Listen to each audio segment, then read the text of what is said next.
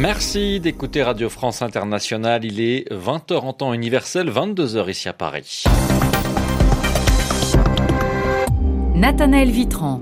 Soyez les bienvenus dans cette édition du journal en français facile. Avec moi en studio pour le présenter, j'ai le plaisir d'accueillir Alexis Guilleux. Bonsoir Alexis. Bonsoir Nathanaël, bonsoir à tous. La principale information de la journée, c'est cette décision de Donald Trump, le président américain, retire son pays de l'accord sur le nucléaire iranien, un accord signé en 2015.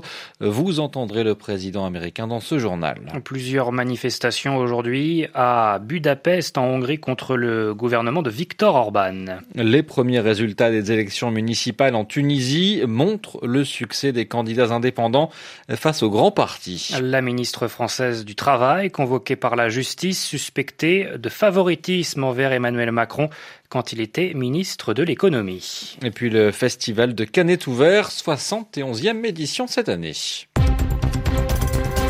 Les journaux, les journaux en français facile. C'était une décision attendue. Donald Trump retire les États-Unis de l'accord de Vienne sur le nucléaire iranien. Oui, Alexis, cet accord avait été signé en juillet 2015 après près de dix ans de négociations entre d'un côté l'Iran et de l'autre les grandes puissances, les États-Unis, l'Europe, la Chine et la Russie. Téhéran a accepté que son programme nucléaire soit contrôlé par la communauté internationale pour s'assurer que l'Iran ne cherchait pas en secret à obtenir la bombe atomique. En échange, les sanctions internationales étaient progressivement levées. Donald Trump a toujours critiqué cet accord et sans surprise, il a donc annoncé tout à l'heure que son pays n'y participerait plus. Après consultation, il me paraît clair que nous ne pouvons pas empêcher la bombe nucléaire iranienne en vertu de l'accord pourri qui a été signé. Cet accord iranien est fondamentalement vicié. Si nous ne faisons rien, nous savons exactement ce qui se passera. En très peu de temps, le principal parrain du terrorisme au monde sera sur le point d'acquérir l'arme la plus dangereuse au monde. Par conséquent, j'annonce ce soir que les États-Unis se retirent de l'accord sur le nucléaire iranien. Dans quelques instants, je vais signer l'ordre présidentiel pour remettre en place les sanctions américaines contre le régime iranien. Nous allons mettre en place le niveau le plus élevé de sanctions économiques possible et toute nation qui aiderait l'Iran à acquérir les armes pourrait elle aussi faire l'objet de sanctions par les États-Unis. Le président américain Donald Trump, pour l'instant, tous les autres signataires de l'accord semblent décidés à le maintenir. L'Iran souhaite continuer à respecter cet accord, tout comme Londres, Paris et Berlin, qui appellent à un esprit de responsabilité commune. Et à la fin de son discours, Donald Trump a aussi rappelé qu'il allait bientôt rencontrer Kim Jong-un. Oui, le leader de la Corée du Nord, autre pays puni pour avoir cherché à développer l'arme nucléaire. Après une année 2017 marquée par d'importantes tensions avec les États-Unis et ses voisins, le dirigeant de la Corée du Nord s'est finalement rapproché de manière spectaculaire de Séoul depuis le début de l'année, de quoi faciliter aussi ses rapports avec la Chine, seul allié de Pyongyang dans la région, mais qui ces dernières années appliquait comme les autres les sanctions internationales contre le régime nord-coréen. Aujourd'hui, Kim Jong-un et le président chinois ont affiché leur bonne entente. L'opposition s'est mobilisée aujourd'hui en Hongrie au moment où le nouveau Parlement a pris ses fonctions. une assemblée largement dominée par le parti au pouvoir du Premier ministre Viktor Orban. En fin de journée, des milliers de ses opposants ont manifesté dans les rues de Budapest. Déjà, ce matin, au moment où les députés prêtaient serment, ils étaient plusieurs centaines à se rassembler pour dénoncer les dérives autoritaires du pouvoir. Reportage de Florence Labruyère. Espèce de traître, crie la foule de manifestants face au Parlement. Eva, une Budapestoise de 42 ans, est venue dire sa colère contre cette assemblée parlementaire qu'elle juge illégitime. Les élections étaient truquées. Ils ont amené en camion des Hongrois qui vivent en Ukraine pour qu'ils votent ici. Toutes les plaintes pour fraude ont été rejetées par la commission électorale qui est dominée par le parti de Viktor Orban. Malgré tout, l'opposition a accepté de siéger au Parlement, ce qui rend Eva furieuse. Les députés de l'opposition devraient être ici avec nous. S'ils prêtent serment, ils seront des marionnettes dans la main d'Orban, comme les députés de son parti, le Fidesz. Kevin, 19 ans, est venu de Vienne, car comme beaucoup de jeunes Hongrois, il est étudiant en Autriche.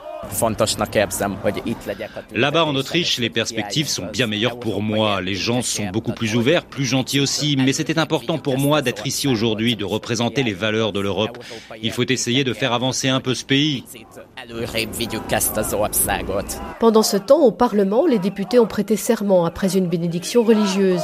D'habitude, celle-ci a lieu dans une église, mais elle s'est tenue dans l'hémicycle par peur des manifestants.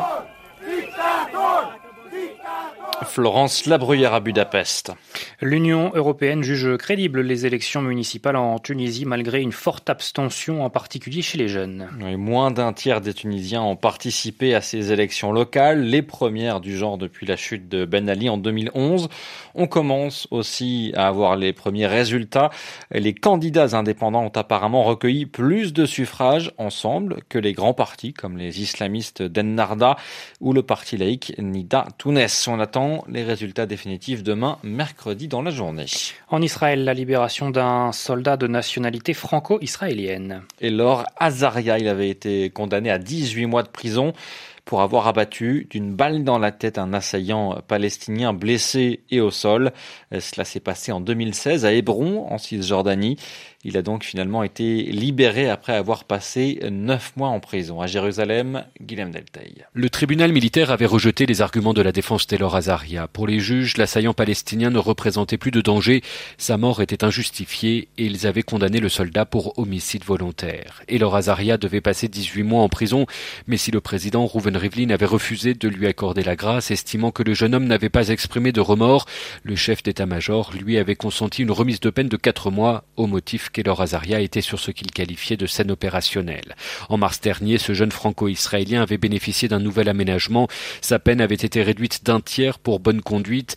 Sa libération, prévue pour le 10 mai, a finalement été avancée de deux jours pour qu'il puisse assister au mariage de son frère. Elor Azaria a été accueilli ce mardi par ses proches à son domicile dans la banlieue de Tel Aviv. Une banderole Bienvenue à la maison et le héros avait été déployée. Sa libération a également été saluée par plusieurs ministres, à commencer par le chef du gouvernement, Benjamin Netanyahou s'est dit heureux que cette affaire soit terminée. Guillaume Delta, Jérusalem, RFI. La ministre française du Travail, Muriel Pénicaud, convoquée par des juges le 22 mai prochain en tant que témoin assisté dans l'affaire Business France. la justice française enquête sur l'organisation d'une soirée euh, coûteuse autour d'Emmanuel Macron qui était alors ministre de l'économie. C'était en 2016 à Las Vegas. Le point avec Franck Alexandre. Dans ce dossier Business France, Muriel Pénicaud, jusqu'à présent, s'est toujours déclarée sereine. Jusqu'à présent. Car dans quelques jours, la ministre du Travail sera au pôle financier dans le bureau du juge Von Rumbeck en tant que témoin assisté, un statut à mi-chemin entre celui de témoin et une mise en examen. Ancienne patronne de Business France, organisme public chargé de promouvoir la France auprès des investisseurs étrangers, l'actuel ministre du Travail se voit reprocher d'avoir confié au groupe publicitaire Avas l'organisation d'une soirée à Las Vegas sans mise en concurrence. Le président Macron, alors ministre de l'économie, avait été l'invité vedette de cet événement dédié à la French Tech. De son côté, Avas se défend de toute irrégularité et assure qu'un accord conclu en 2015 avec Business France lui permettait d'organiser ce type d'événement de gré à gré. Les sommes en jeu posent cependant problème la soirée French Tech de Las Vegas avait été facturée 315 000 euros, un prix largement supérieur au plafond à partir duquel un appel d'offres s'impose, et la sereine ministre du Travail va devoir s'en expliquer le 22 mai prochain face au juge d'instruction. Voilà, c'était Franck Alexandre. Le 71e festival de Cannes, c'est parti. La cérémonie d'ouverture, c'était ce soir sous la présidence de Kate Blanchett,